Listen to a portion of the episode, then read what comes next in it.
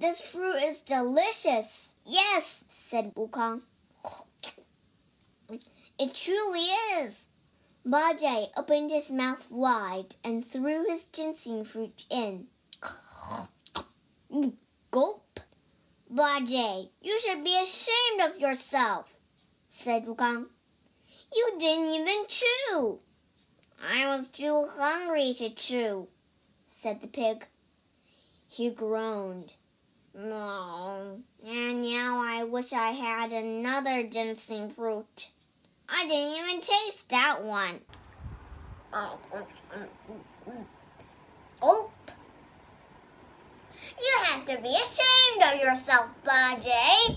You didn't even chew. I was too hungry to chew. And now I wish I had another ginseng fruit.